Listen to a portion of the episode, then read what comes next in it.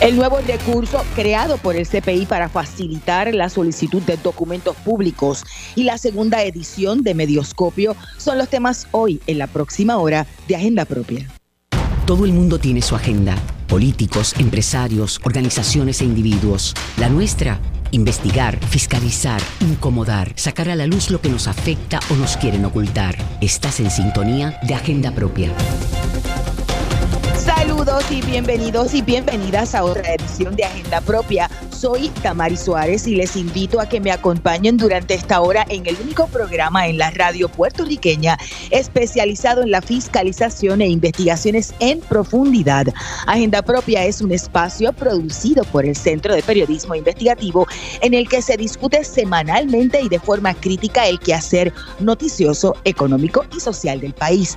Mantente siempre informado sobre nuestras investigaciones buscando nuestra página www.periodismoinvestigativo.com. También nos encuentras en las redes sociales, en Twitter, en Instagram y en Facebook como arroba CPIPR. Y en nuestra agenda del día hoy te ofrecemos todos los detalles para que puedas solicitar documentos en cualquier dependencia del gobierno, ya sea el gobierno central, corporaciones públicas y también municipios. Como parte de una iniciativa de acceso a información y transparencia gubernamental, el Centro de Periodismo Investigativo creó una guía para facilitar la solicitud de documentos e información pública en cualquier dependencia gubernamental para ti y para tu comunidad. En esta edición de Agenda Propia te ofrecemos todos los detalles para que puedas hacer la solicitud de forma rápida y correcta.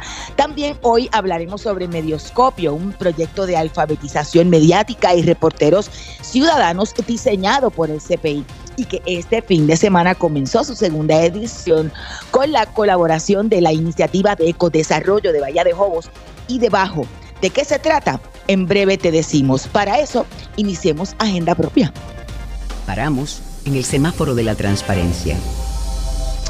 Bueno, el Centro de Periodismo Investigativo lanzó hace ya unas par de semanas una herramienta digital para facilitar la solicitud de documentos e información pública. Para hablarnos sobre esta iniciativa ya nos acompaña el licenciado Carlos Francisco Ramos Hernández, becario de la Equal Justice Works y encargado del programa de transparencia, uno de ellos en el Centro de Periodismo Investigativo. Saludos, licenciado, bienvenido a Agenda Propia. Saludos, Damari, y saludos a todas las personas que sintonizan Agenda Propia. Bueno, en la semana del Sunshine Week o la semana de acceso a la información a mediados de, este mes de marzo, el CPI lanzó una herramienta digital para facilitar la solicitud de documentos e información pública. ¿De qué se trata? Eh, bueno, Damari, esto para mí es un, es un, gran logro, no solo del centro, sino un poco a título personal como parte de mi proyecto de Equal Justice Works porque eh, es la primera vez en Puerto Rico que se hace una guía completa, comprensiva, que explica paso por paso, ¿verdad?, a, forma de, preguntas y respuestas, cómo las personas en Puerto Rico pueden ejercer su derecho constitucional a acceder a acceder a información pública, información que está en manos del gobierno. Esto nunca se había hecho, es parte de los esfuerzos de, educación popular, ¿verdad? Que lleva a cabo el programa de transparencia del CPI. Es un proyecto que se lleva trabajando ya por varios meses y por fin pudimos lanzarlo y está disponible y descargarse en la página del centro, centroperiodismo.com.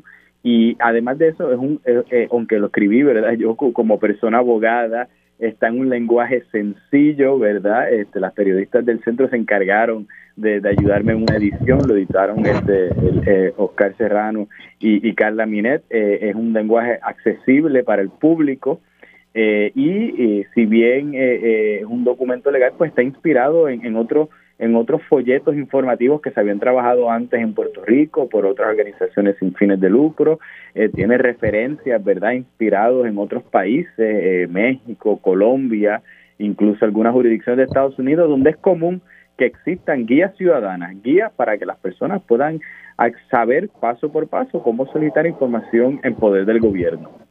Eso es importantísimo y lo que plantea el asunto de que esté, como, como dicen en la calle, en arroyo habichuela para que la gente lo pueda acceder. Muchas veces las personas no tienen idea de la, la cantidad de información y de documentos que son públicos y que pueden tener y pueden acceder, tienen derecho a accederlo en el gobierno. Vamos un poco paso a paso, licenciado. ¿Cómo se puede utilizar esta guía?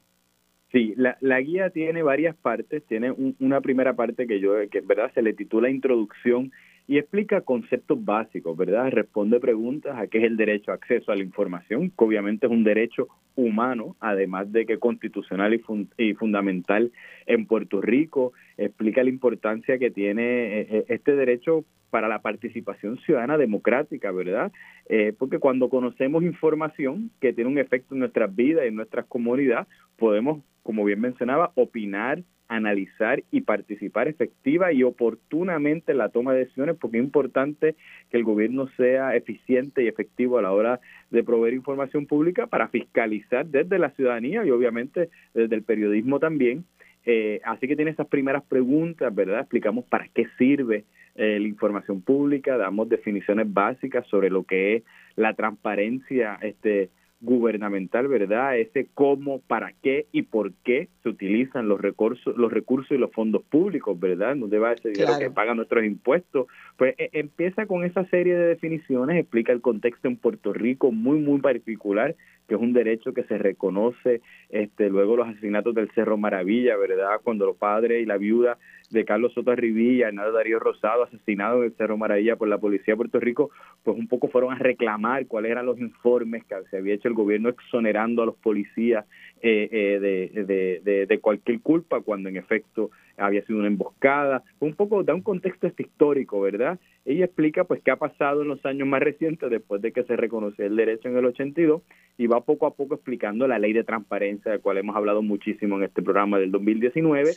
Eh, y, después va proveyendo más definiciones, que es un documento público y, y provee este, referencias para cada uno de ellos de manera sencilla, que son los datos abiertos así por el estilo, digamos, esa es la, introducción, ese es el, lo primero, pero después vamos Y a mí me gustaría detenerme ahí porque yo tengo abierto el, el, formulario, el documento, la guía, y realmente es bien detallada con respecto a cuáles son algunos ejemplos de información pública que se podría solicitar, licenciado. Y si tiene a mano eh, la, la, la, la, guía, me gustaría un poco ir detallando a aquellos que nos están escuchando, porque muchas veces la gente no sabe cuáles son esos documentos, qué tipo de documentos son públicos y qué tipo de documentos pueden solicitar para, para ellos o para su comunidad.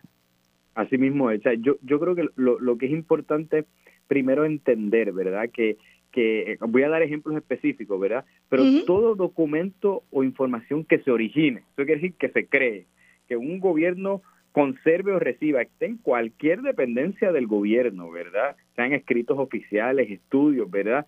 Eso es información pública. Y, por ejemplo, ahí tenemos, por ejemplo, los presupuestos aprobados por agencia y los gastos que tienen, sus planes estratégicos y sus proyecciones, ¿verdad? Como cuáles son los informes que rinden sobre sus políticas públicas, eh, cuando las licencias y los permisos, tanto que hablamos de los permisos, no tiene derecho a tener todos los expedientes, los permisos de construcciones y desarrollo que se están haciendo, eh, eh, declaraciones de impacto ambiental, reglamentos y cartas, todos los contratos públicos eh, eh, ni se diga tampoco cuando viaje, los viajes oficiales que a veces también se hablaba en este programa, que, que salen los políticos, pues esos gastos que se hacen que fueron costeados con fondos públicos, ¿verdad? Uno tiene derecho a saber los directorios, dónde quedan las oficinas de las personas, eh, bueno, las auditorías, cuando se hacen auditorías externas, ¿verdad? De las finanzas eh, de los municipios, uno tiene derecho a saberlo. ¿verdad? Y estas son algunas categorías de información que ya las leyes han reconocido, pero el centro que tiene una trayectoria de más de 15 años haciendo solicitudes de información, pues obviamente eh, eh, ha solicitado más información y eso asimismo lo tenemos en la guía. Por ejemplo, hablamos de las multas que le dan a los candidatos durante las elecciones, los registros de visitantes a la fortaleza, los informes que hacen sobre la deuda del país, ¿verdad? Los registros de cabilderos en la legislatura, la matrícula y presupuesto de todas las escuelas públicas, datos, estadísticas, las estadísticas importantes en el país, se tomen decisiones informadas con datos precisos y estadísticas, pues uno tiene derecho a saber qué estadísticas están generando ¿verdad? Por ejemplo, tan reciente que se hablado en el programa antes, las querellas incidentes por violencia eh, de género en la misma uniformada de la policía, ¿verdad? Una investigación importantísima que hizo el centro, pues todo eso se, se pudo investigar este, porque se hicieron solicitudes de información pública. La verdad es que eh, es eh, es muchísimo, por ejemplo, también los correos electrónicos, eso, el famoso caso de los emails de la Junta, pero no solamente los de la Junta, los intercambios que hacen las agencias, ¿verdad? Para tomar sus decisiones. Hoy día sabemos que las decisiones, además de reuniones, pero se discuten en emails antes. Y pues esos emails, ¿verdad? Como es en el ejercicio de, de, de la función pública, ¿verdad? Los funcionarios públicos deben de entender en el país que ellos se deben al pueblo que los eligió, ¿verdad? Aunque ellos los nombran gobernador de turno, eh, cuando uno ejerce este, el deber público, pues uno se debe y debe ser completamente transparente y todo lo que escriban, generen cuestiones escrito, no físico o digital, ¿verdad? Hasta la metadata, lo que está detrás de la computadora, todo eso, si se genera y estuvo costado con fondos públicos, pues tenemos derecho a conocerlo. Por ejemplo, si una comunidad está preocupada por la aprobación o el proceso de construcción de un proyecto cercano a su comunidad, todo ese proceso eh, de, permisología es público, licenciado, por ejemplo. todo, todo eso es información pública. En ese caso sería a la OCPE, a la Oficina de, Permiso, ¿verdad? Que ahora está este, porque está en todos estos departamentos sombrilla, es parte del DIDEC, ¿verdad? Del Departamento de Desarrollo Económico.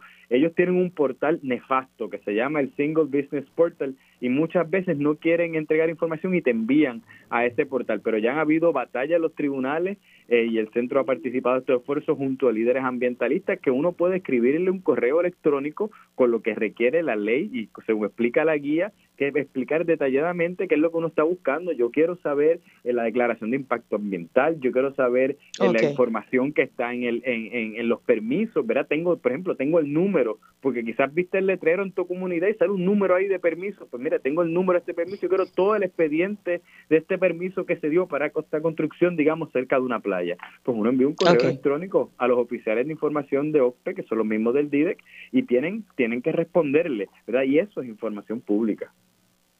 Aquí en la guía dan varias recomendaciones, me parece interesantísimo el asunto del formato en el que se debe recibir y cómo escribir sin que sea una petición eh, innecesariamente abarcadora o que sea eh, innecesariamente específica.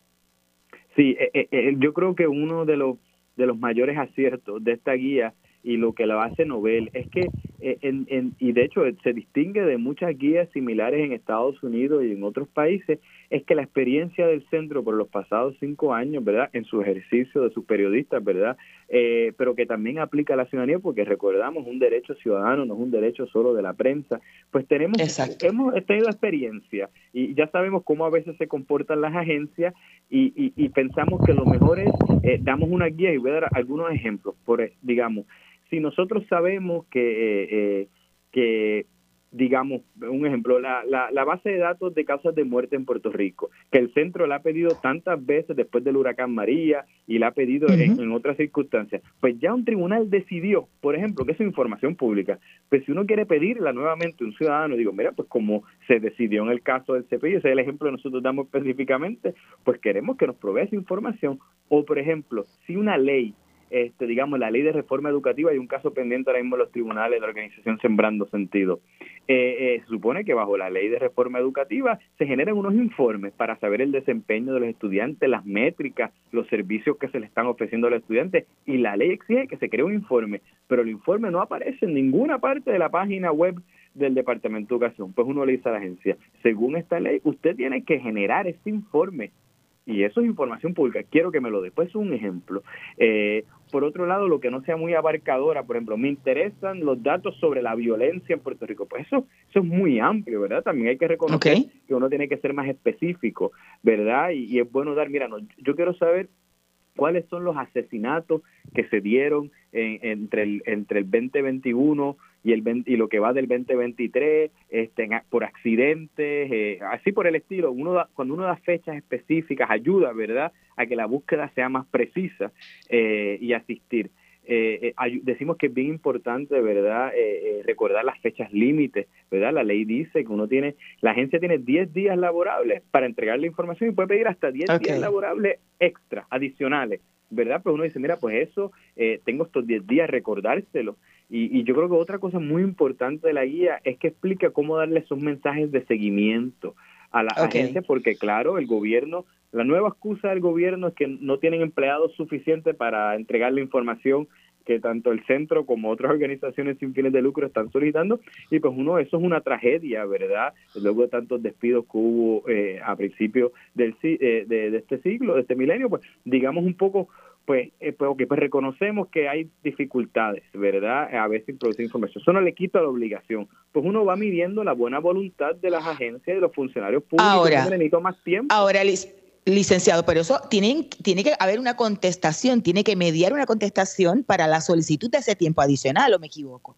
Asimismo, ese, e, e, en ese periodo, digamos, de 10 días laborables, que eso quiere decir 10 días laborables, dicen que no cuenta los fines de semana, que no cuentan los días feriados. Pues en ese periodo de 10 días laborables te tienen que contestar. Y en ese periodo te tienen que decir, mire, estamos trabajándola, necesitamos 10 días más. Pero eso tiene que ser dentro de esos 10 días. Si lo hace después de esos 10 días, pues uno evalúa, ¿verdad? Uno queremos, las, las personas quieren conseguir información, así que uno tiene que medir eh, la sinceridad de ese mensaje, las comunicaciones que uno tiene, ¿verdad? Y uno pues puede acceder a ese tiempo. Ahora bien, si digamos que le contestan ese mensaje de pasado un mes que uno envió la solicitud, pues uno debe decir contra.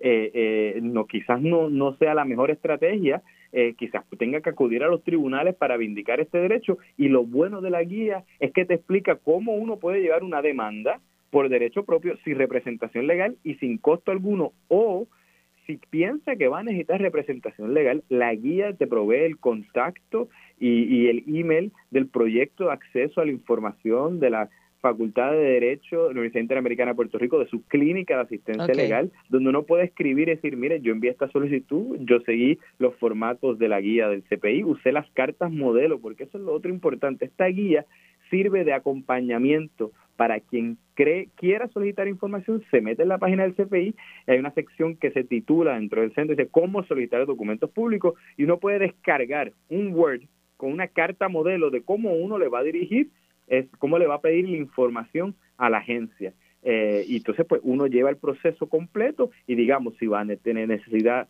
de representación legal, pues pueden contratar a la clínica para que evalúen su caso, ¿verdad? Tienen que evaluarlo, cada, cada caso es distinto para ver si cualifica para para que puedan asumir su representación legal. Sí que está todo, está todo en la guía y, en los materiales del centro. Licenciado, que por ejemplo eh, eh, ha, planteado el asunto, a lo mejor la, agencia contesta y dice que la información que se está pidiendo no es pública eh, o simplemente entrega, pero entrega de forma parcial. ¿Qué debería hacer la ciudadanía cuando, cuando ocurre eso? Bueno, es bien importante cuando una agencia deniega información, tiene que estar justificada, ¿verdad? Uno tiene que saber, digamos, eso es confidencial pero no puede decir eso es confidencial sin nada. Tendría que decir, mira, según la ley, no sé qué, no sé cuánto, esa información es confidencial. Pues en ese caso en el cual te deniega una solicitud de información, pues uno puede, ahí no se acaba el asunto, porque eh, digamos que una agencia diga que algo es confidencial, todo documento se presume público. Así que ellos están reclamando que un reclamo de confidencialidad pues entonces uno evalúa y dice, contra, yo no creo que eso sea confidencial. ¿Qué dice la guía? Pues yo puedo preparar una demanda por mi por derecho propio y me meto en la página del centro, puedo descargar el modelo de la demanda y uno va al tribunal y la guía te explica cómo ir al tribunal. Pero si quieres consultarlo con un abogado, le puedes escribir a la clínica y decir, mira, me denegaron porque me dijeron que esto es confidencial. ¿Qué ustedes piensan, verdad? Y le pueden dar asesoría y puede ir al tribunal a decir, porque quien tiene que probar que en eso en efecto es confidencial no es usted. Usted puede desconfiar completamente de la agencia. Le toca al gobierno su peso de la prueba de, decir que en efecto eso es confidencial y que la ley que dice, que supuestamente dice que eso es confidencial, si aguanta un examen judicial muy riguroso, que siempre la balanza suele inclinarse a favor de que se divulgue que se le entregue la información pública a las claro. Y, una pregunta, ¿hay algún término, o sea, me, denegaron la información o me la entregaron de forma incompleta, no es lo que yo pedí, este, eh, ¿hay un término para acudir al, tribunal? Sí, si uno quiere utilizar lo que se llama el recurso especial de acceso a la información pública, que es una demanda especial que crea la ley de transparencia 141 del 2019, uno tiene 30 días calendario para acudir al tribunal. 30 días calendario para acudir al tribunal. Esa no es la única opción. existe el recurso extraordinario de mandamus y para ese no hay término. Para eso no hay término, pero hay unas otras exigencias y ese tiene un costo. ¿verdad? El recurso especial de acceso a la información se puede presentar en el tribunal sin pagar, sin pagar lo que se llaman los aranceles, porque es que uno va al tribunal y presenta una demanda, hay que cobrarle, ¿verdad? El, digamos lo que cobra la rama judicial para tramitarlo. Pues el recurso especial de acceso a la información es gratuito, no tiene costo, siempre y cuando lo hagan esos 30 días calendarios. Pero siempre está la opción del mandamos, que sí tiene unos costos, ¿verdad? Al menos que digamos que esté representado por el proyecto de acceso a la información de la clínica, que los representados de la clínica este, no tienen que pagar eh, esos aranceles y esos costos, pues ahí tienes esa otra opción, ¿verdad?, eh, eh, de acudir al tribunal. hay distintas posibilidades de vindicar el derecho ante los tribunales. Lo importante, el primer paso es comenzar a ejercerlo, familiarizarse con esta guía, con la información básica, con qué tipo de información se puede pedir y claro, después hacer un análisis de qué es donde a quién envío la solicitud y eso el centro también tiene unos directorios que lo hemos hablado eh, en este programa uno de los directorios importantísimos que le tiene el nombre y el email de la persona en el municipio de la agencia quien le tiene que enviar esa solicitud de información. O sea que en la misma página del, del CPI puede buscar dónde y a quién y cuál es el correo, además de descargar la, la, la, la, cartita en Word e incluso la, la de esto de la demanda, también hay un listado o una lista de los llamados oficiales de información. Así es, hay un directorio completo, hay dos directorios, uno de los oficiales de información de las agencias y otro el directorio de información eh, de oficiales de información de los municipios y ahí tienes incluso hasta el número de teléfono de las personas, pero lo importante es que se envíe por escrito o por email, ¿verdad? O lo entregue personalmente eh, a, ese oficial de información, que es el que tiene la responsabilidad en ley de tramitar eh, esa solicitud. El, el, programa de transparencia del CPI lo que está buscando con, con esta guía, con estos documentos modelos, con estos directorios, es que tengamos una caja de herramientas que cuando alguien quiera saber algo de acceso a la información en Puerto Rico, ¿verdad? Eh, no solamente residente de Puerto Rico, porque no hay limitaciones de que tengas que residir en Puerto Rico, la diáspora también, ¿verdad? Que, tiene un interés en lo que está pasando en el país y quiere saber más, que busquen en la página del CPI, tienen todo lo que puedan encontrar, una caja de herramientas eh, para ejercer válidamente este derecho tan importante, ¿verdad? Que es casi una precondición para la democracia, porque uno no pues, para uno debe, para fiscalizar y opinar, uno debe estar informado, ¿verdad? Y no siempre eh, eh, creer en, lo que en lo que comunica el gobierno, ¿verdad? El gobierno no tiene derecho a la libertad de expresión. Ellos informan su política pública, ¿verdad? Pero nosotros le delegamos ese poder al gobierno mediante el voto y en las calles y a través de solicitudes de información seguimos participando en democracia, eh, fiscalizando este su labor. Sin efecto, están cumpliendo, digamos, con, con ese mandato que le dio el pueblo. El Tribunal Supremo ha establecido unas excepciones. ¿Cuáles son esas? De, que, información Que, el gobierno entiende que es confidencial. No porque lo diga el gobierno, sino porque lo diga el Tribunal Supremo. Sino el Tribunal Supremo creó una serie, cuando se estableció el caso de Soto en 1982, eh, creó una serie de lo que se llama excepciones. El derecho no es absoluto. Por ejemplo, puede haber una ley que diga que algo es confidencial. Lo que pasa es que, como comentaba antes, el gobierno puede invocar eh, eh, esa ley que dice, no, no, no, estos informes son confidenciales por cinco años, pero el tribunal tiene que evaluar si, si es válida, ¿verdad? Esa restricción de confidencialidad. Pero esa es una de las excepciones. Otra es que la información que uno está pidiendo, el documento surgió en lo que se llama eh, como parte de los privilegios legales, por ejemplo, la relación abogado-cliente, médico-paciente, que eso suele ocurrir bastante. El otro que más de los que más se invoca es que pueda lesionar derechos fundamentales de terceros, lo que dice el derecho a la intimidad, por ejemplo, si, uno está pidiendo un documento y tiene el seguro social de una persona, pues usted no tiene derecho a conseguir el seguro social de esa persona que quizás sometió sus papeles a una agencia para otros propósitos. Pero eso no quiere decir que no le tienen que entregar el documento, eso quiere decir que la agencia tiene una responsabilidad de tacharlo, ¿verdad? Uno puede solicitar información que tenga cosas confidenciales o, que pueda potencialmente atentar contra el derecho a la intimidad de otras personas y eso lo tacha y eso es la práctica común en un montón de otros lugares que en Puerto Rico a veces no te quieren entregar el documento porque dicen todo eso es confidencial. No no no. Quizás quizás el seguro social es lo único que es confidencial de ese papel pero todo lo otro demás información pública ese es uno de los otros. Eh, y hay otro que es el eh, eh, hay varios verdad pero información de identidad de un confidente también lo que se llama información oficial, que eso incluye, digamos, la, los procesos prediberativos, ¿verdad? Las predecisionales, que digamos que no es un documento final, que es un borrador, ¿verdad? Y, que se están eh, todavía intercambiando ideas y eso pues es difícil a veces trabajarlo, pero, pero esa es una de las otras excepciones que existe en el derecho, pero todas estas excepciones, quien le toca probarlas que válidamente se están invocando es al gobierno. La persona se presume que lo que está solicitando es público. Licenciado, ya mismo tenemos que hacer la pausa, pero me, gustaría un poco que le pudiese explicar a los amigos y amigas de Agenda Propia cómo acceder entrando a periodismoinvestigativo.com para eh, descargar eh, el documento eh, modelo, para descargar la, guía y también la lista de oficiales de información.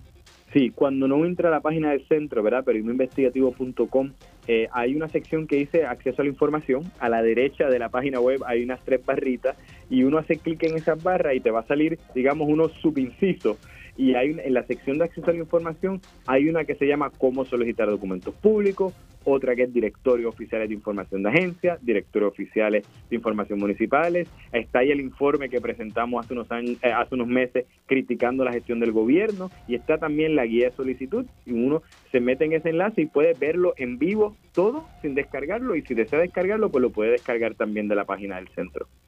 Gracias, licenciado. Escuchaban al licenciado Carlos Francisco Ramos Hernández, becario de la Equal Justice Works y parte del programa de transparencia del Centro de Periodismo Investigativo. Vamos a una breve pausa, pero mantente en sintonía que al regreso hablamos sobre la segunda edición de Medioscopio. Escuchas Agenda Propia.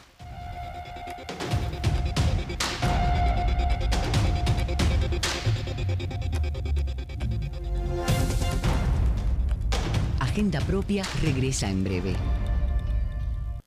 Ya regresamos con Agenda Propia. Así es, estamos de regreso en Agenda Propia, el programa producido por el Centro de Periodismo Investigativo. Soy Damari Suárez y como siempre te recuerdo buscar nuestras historias en periodismoinvestigativo.com, también en las redes sociales del centro y en nuestro portal loschavosdemaria.com.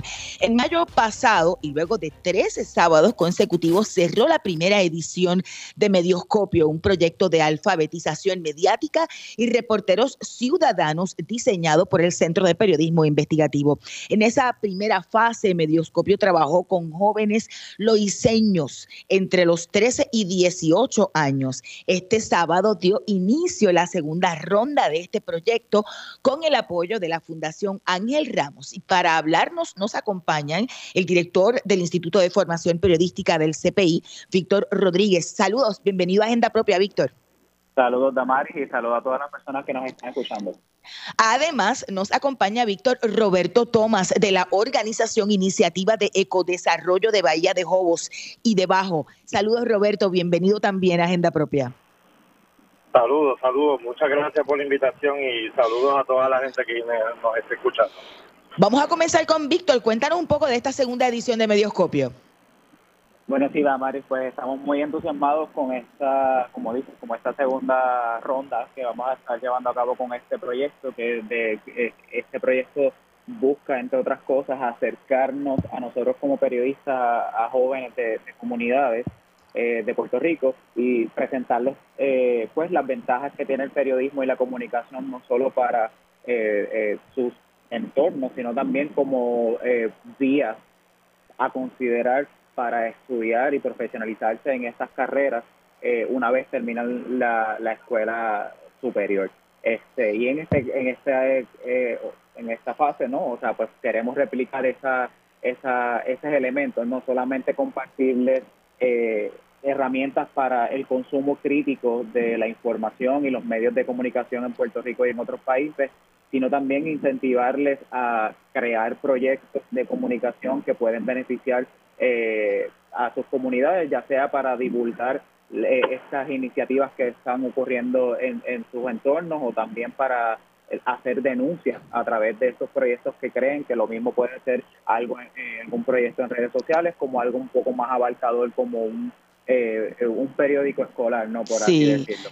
Y yo recuerdo en la primera edición, Víctor, estos jóvenes, en el caso de ellos de, de eh, el, asunto de la importancia para ellos de poder comunicar y comunicar efectivamente lo que estaban haciendo, iniciativas que de otra forma no serían, no serían públicas, ¿verdad? No, no serían conocidas por otras personas más allá de sus comunidades, y eso es importantísimo.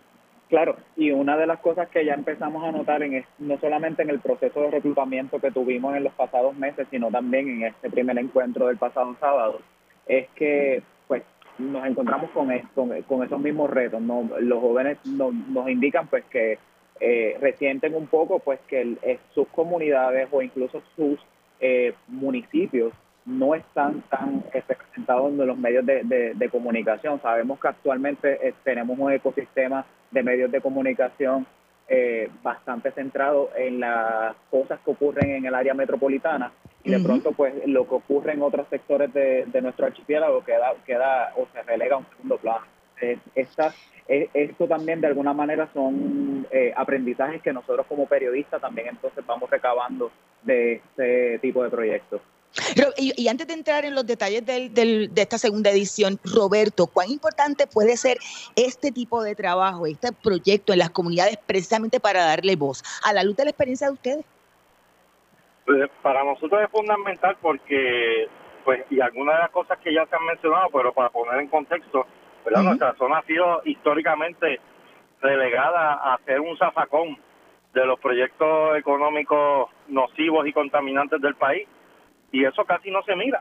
Y, una de las cosas que necesitamos es que haya voces propias aquí, con capacidad no solamente de, de crear y reclamar esa narrativa, sino de construir los contenidos para que eso surja, porque como bien decían, eh, los medios corporativos están muy centrados en el área metropolitana y no solamente en términos de una centralidad geográfica, sino, sino de una centralidad temática que lo que busca es ahora mismo, sobre todo con la relación con, los con los medios digitales, la, la cosa del, del clickbait, ¿no? Y de, que, de que atraiga. Y algunos de esos temas que nosotros tendríamos que plantear, quizás para los medios corporativos, no, a menos que no genere un gran revuelo nacional, pues no, no les llama la atención. Así que es importante tener esa autonomía comunicacional también que, que también se generen las alternativas y las oportunidades porque es una zona que está carente de oportunidades y nuestros jóvenes se tienen que ir eh, fuera del fuera de la zona, fuera del país porque tampoco las hay.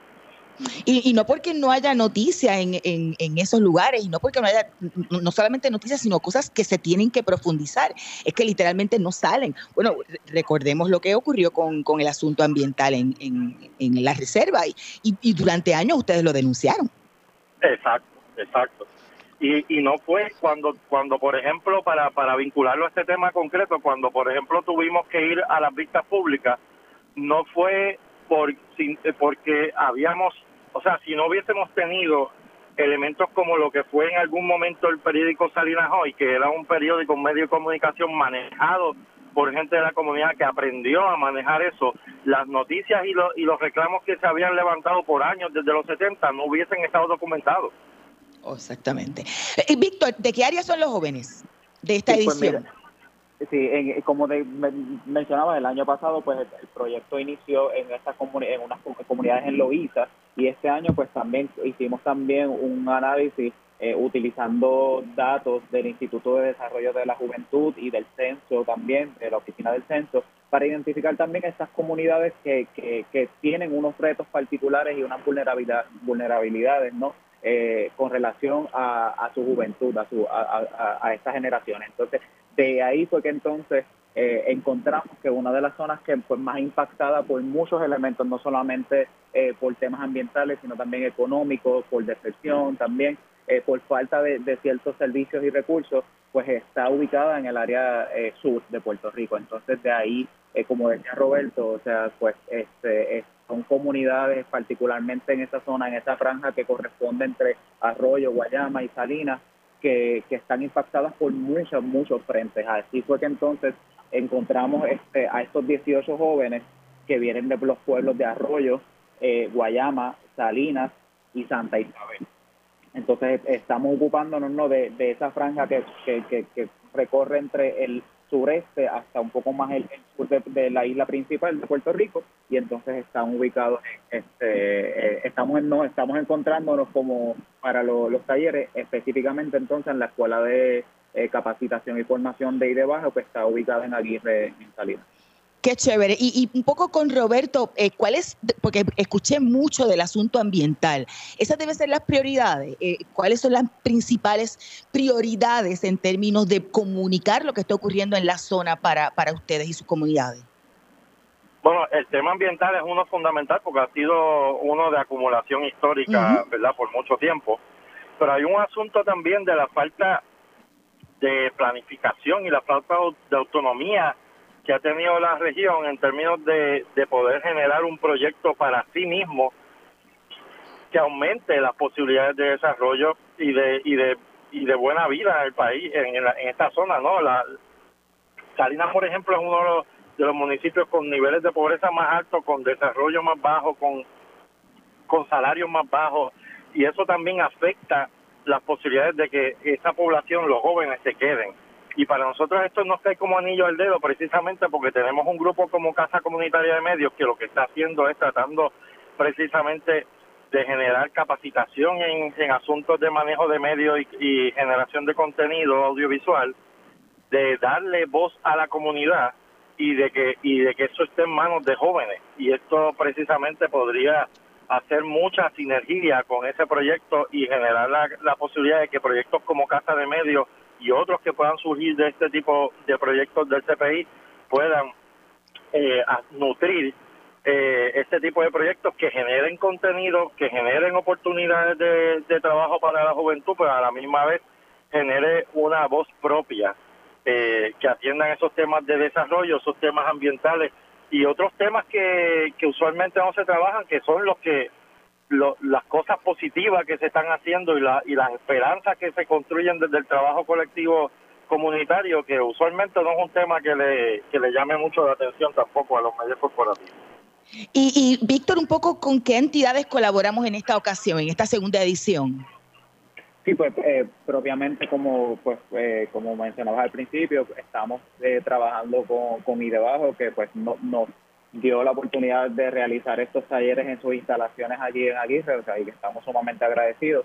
Por supuesto, también como mencionaba Roberto, la Casa Comunitaria de Medios, que está alineada y asociada con debajo también pues este, nos está dando un apoyo cabal, sobre todo en la parte de documentar este, estos encuentros, así que es, sumamente eh, importante. Eh, también se unen los colegas que trabajan con el Centro de Periodismo Investigativo eh, con Report for America, que son eh, claves porque son quienes van a dar gran parte de los talleres eh, allí presencialmente, así que pues también estamos con Report for America y por supuesto la Fundación Ángel Ramos que pues es un apoyo eh, clave para el desarrollo de este proyecto.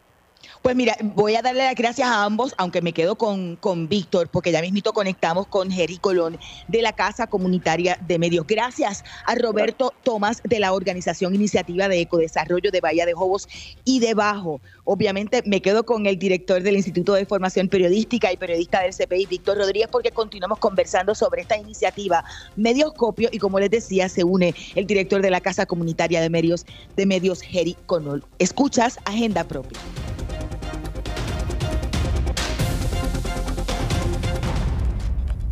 Agenda Propia regresa en breve. Ya regresamos con Agenda Propia. Y estamos de regreso en Agenda Propia, el programa producido por el Centro de Periodismo Investigativo. Soy Damari Suárez y como siempre te recuerdo que busques nuestras historias en periodismoinvestigativo.com y en las redes sociales del centro. Continuamos hablando de la segunda edición de Medioscopio, una iniciativa para desarrollar consumidores críticos de los medios de comunicación y reporteros ciudadanos que impulsa el Centro de Periodismo Investigativo. Nos acompaña Víctor Rodríguez, director del Instituto de Formación Periodística del Centro de Periodismo Investigativo. Y Víctor, se une a nuestra conversación Eri Colón Sayas de la Casa Comunitaria de Medios, que es parte de la organización iniciativa de Ecodesarrollo de Bahía de Jobos y de Bajo. Saludos, Eri, bienvenido a Agenda Propia. ¿Está por ahí?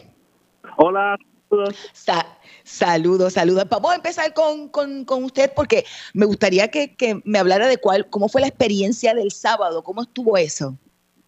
Pues mira, eh, primero te quiero contar que para mí es como una actividad muy, muy importante, ¿no? De dar espacio a jóvenes en la zona sur donde no, no es accesible toda esta información que se está llevando a cabo y que no hay espacios seguros donde poder eh, converger con otros jóvenes de distintas zonas de la zona sur y nada, recalcar que es una actividad muy linda, muy bella. Eh, yo estaba haciendo cámara particularmente, como documentando un poco la actividad y aprendí haciendo cámara, así que fue muy bella esa actividad, muy importante. En, los momentos en que pude asistir, por ejemplo, en la primera edición, que fue con los chicos de Loíza, los chicos y las chicas de Loíza, a mí me llamó poderosamente la atención eh, la, mirada, el eh, ávidos y ávidas de conocimiento, de aprender como una esponjita. Y, me imagino que eso ustedes pudieron verlo también el, sábado, en esa primera reunión. Me gustaría una reflexión de ambos. ¿Empezó yo? Sí, sí, sí. Eh, mira, me parece muy muy importante no eso cómo el corillo recibe toda esa información que se está dando. Eh, se vieron muy emocionadas emocionados emocionadas con todo el suceso. Evidentemente es el primero así que estaban tímidos pero al final de él todo todo todo eso saltaron y me parece que se lo van a vacilar muchísimo. Y, y, recalcando en eso mismo que no hay acceso a ese tipo de información o a ese tipo de educación en nuestra zona Así que yo creo que van a, a, gozarlo muchísimo. Van a gozarlo muchísimo más. Perdóname, lo, último era, y más que la Casa Comunitaria de Medios, un proyecto comunitario enfocado en la creación de medios, también está sumergido en esta actividad que hace muchísimo sentido todas estas gestas que están haciendo alrededor de la zona sur. Y Víctor, me gustaría eh, una, una reflexión de lo, de lo que viviste el pasado sábado en esa primera reunión con los jóvenes.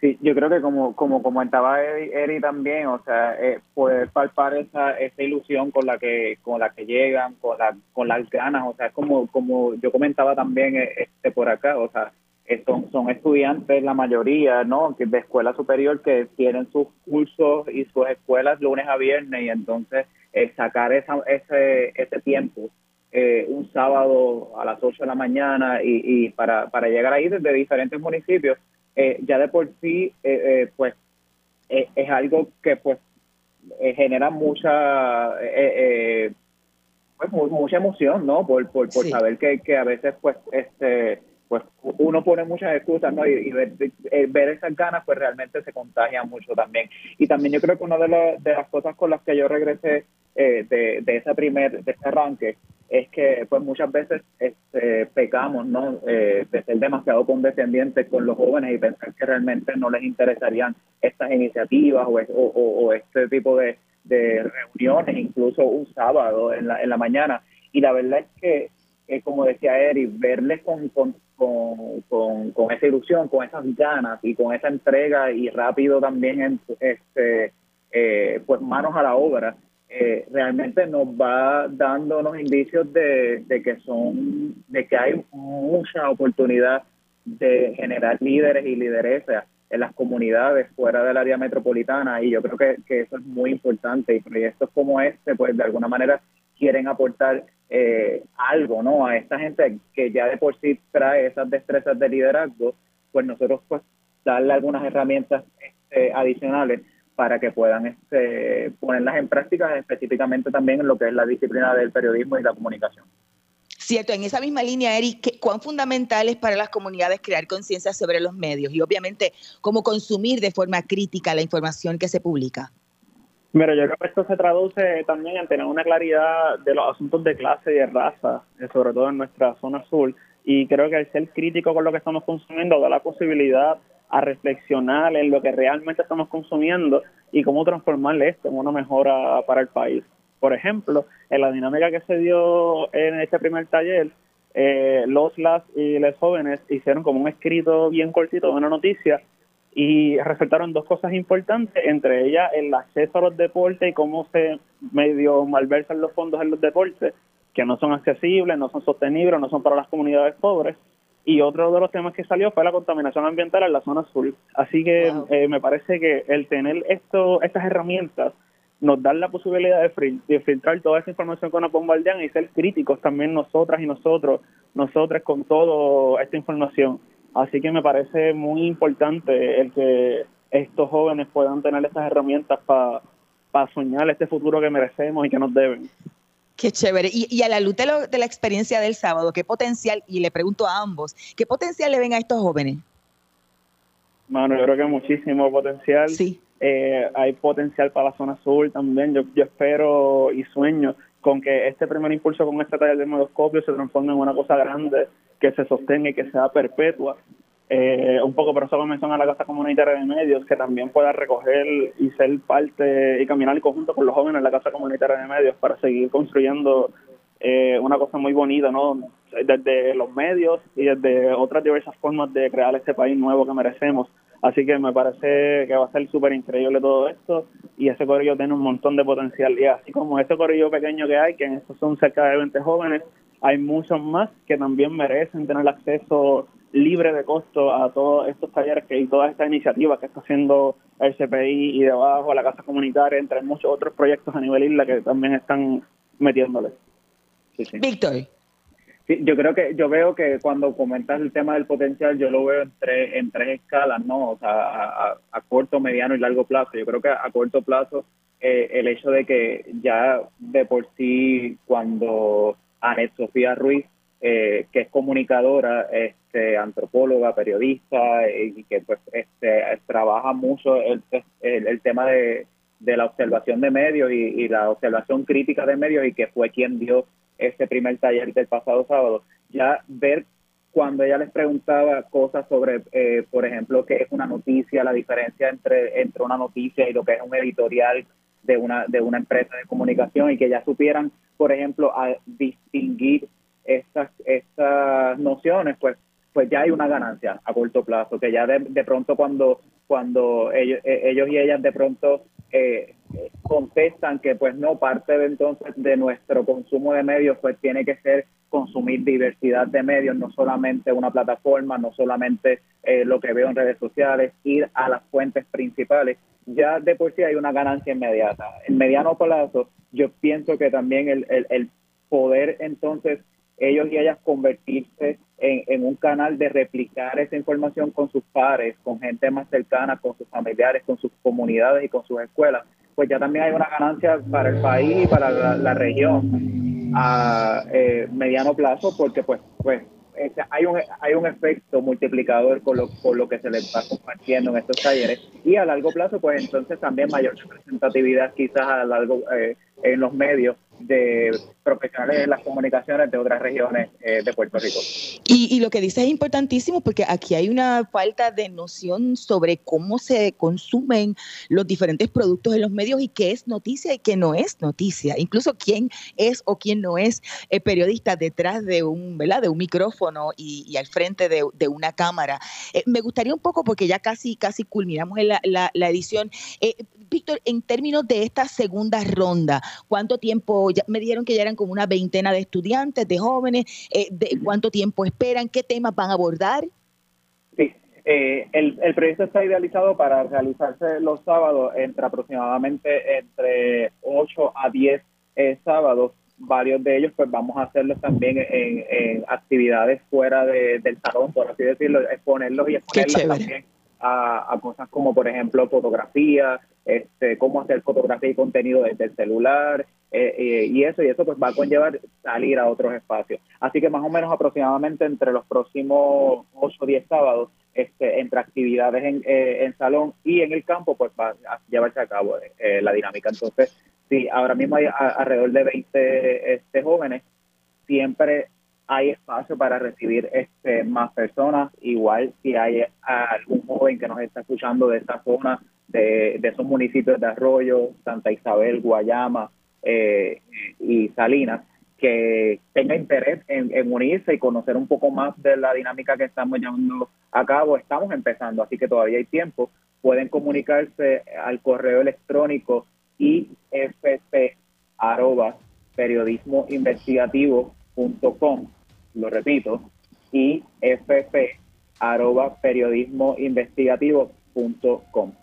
De igual manera, si hay alguna otra organización o este, personas de las comunidades que quieren aportar algún granito de arena y eh, aportarnos cualquier cosa, siempre las manos siempre, este, eh, llegan bien para, para este tipo de proyectos, pues también pueden ser bienvenidos. Qué chévere. Y Eri, una, una reflexión final un poco sobre los temas y prioridades que para la zona y para las comunidades de ustedes es, necesario reflexionar. Yo hablaba hace un rato con Roberto Tomás y junto con, con Víctor y él planteaba el asunto ambiental. ¿Cuáles deben ser esas prioridades finalmente? Mira, también... Eh, ah, perdóname. Sí. ahora yo me eco, perdóname.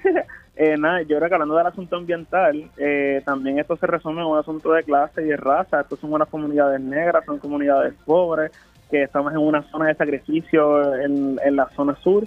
Y, me parece que es súper importante abordar todos estos temas que, que también al fin del día llegan a lo que mencionaban los jóvenes, al asunto de los deportes, del acceso, que son en conjunto con el tema de clases.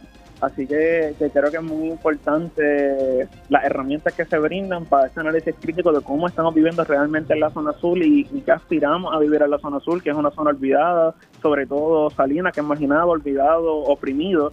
Así que, que me parece tomar estas herramientas para seguir levantándonos y, ser críticos con, nuestras realidades y convertirlas en algunas cosas nuevas que realmente merecemos. Por eso ahorita decía quizás lo que nos deben a nosotros como un futuro digno, justo, eh, por todo el abuso que han tenido con toda nuestra zona y todo lo que han provocado. Precisamente la gente no es pobre por y vivimos en unas condiciones precarias porque hay personas con poder que han abusado de ese poder y que han abusado de estas personas negras a través del racismo y a través del asunto de clase.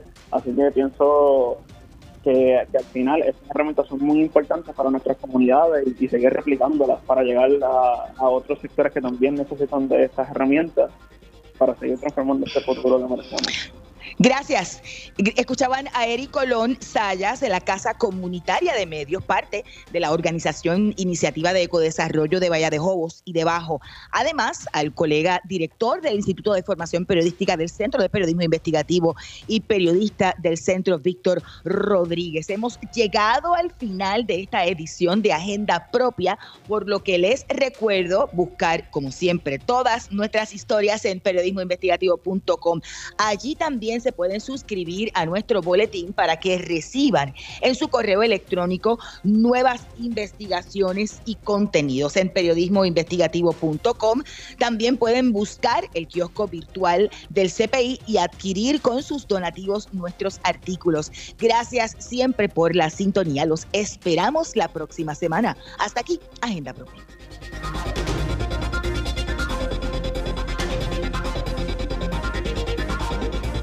Este programa es una producción del Centro de Periodismo Investigativo con el apoyo de Espacios Abiertos.